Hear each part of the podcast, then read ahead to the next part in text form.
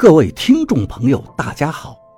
您现在收听的是长篇悬疑小说《夷陵轶事》，作者蛇从阁，演播老刘。第二百七十五章，我和金仲慢慢的退出屋子，走到院子里，我们俩互相看着，都没有话。我无聊地抽起烟来，金仲突然对我说：“若是我师父要你进鬼道，你答不答应？”我愣住了。过了一会儿，我迟疑地问他：“鬼道不是说长房收两个徒弟，妖房收一个徒弟吗？这是千年流传的规矩呀！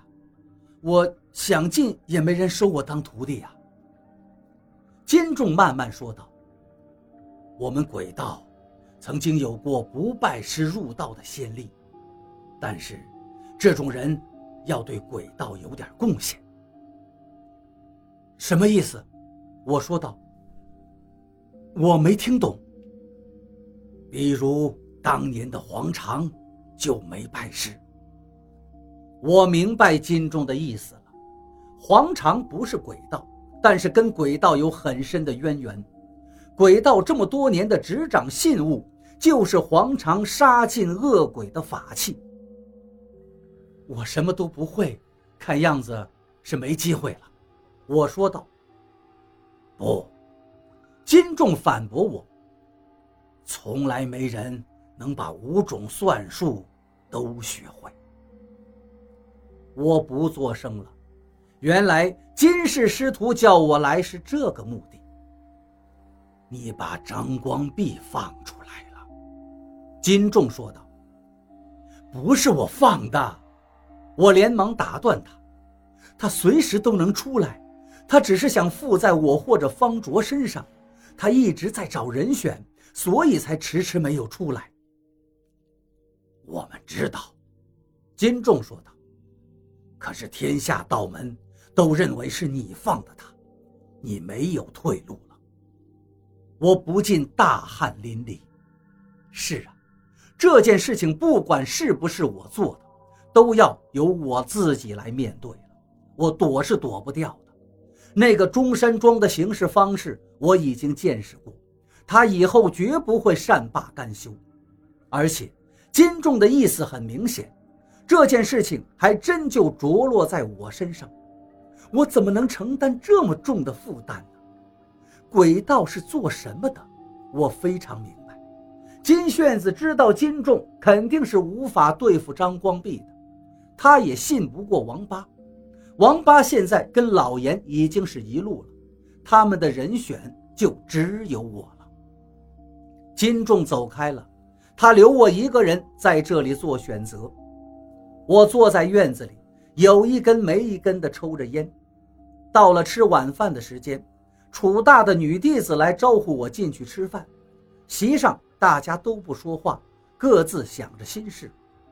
吃完饭后，金仲对我说道：“如果你想好了，师傅在屋里等你；如果你想走，我骑车带你去附近的镇上住旅社。”我站起来对金仲说道：“给我一个漏斗。”金仲支派楚大的女弟子。从厨房里拿了一个倒油的漏斗给我，我把漏斗仔细地竖在吃饭的八仙桌上，然后倒了一碗水进去，对楚大和金仲的四个徒弟说道：“你们过来，我教你们怎么不让水漏出来。”我把漏斗举起来，漏斗的下方出口，水珠一滴一滴地慢慢滴落，他们都会水分。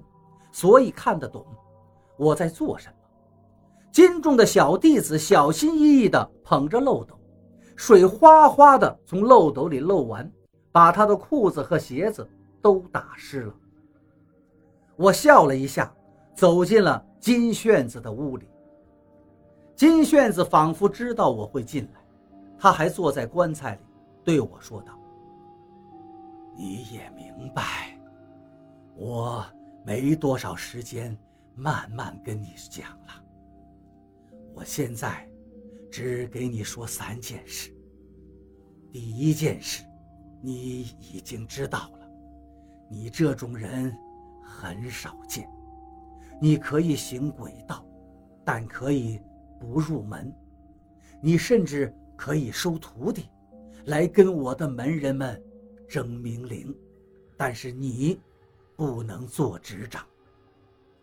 我点点头，我对鬼道的执掌一点兴趣都没有，但是我要去面对张光弼，却是无法逃避的事实。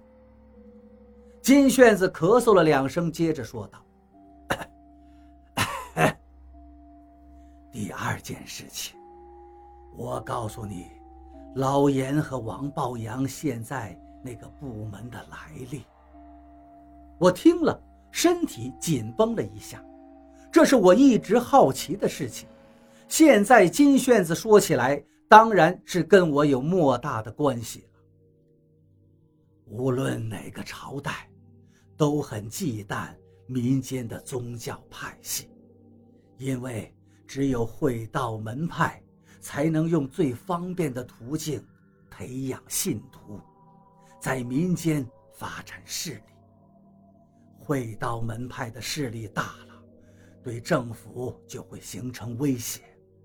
若是在乱世，就不仅仅是门派这么简单了。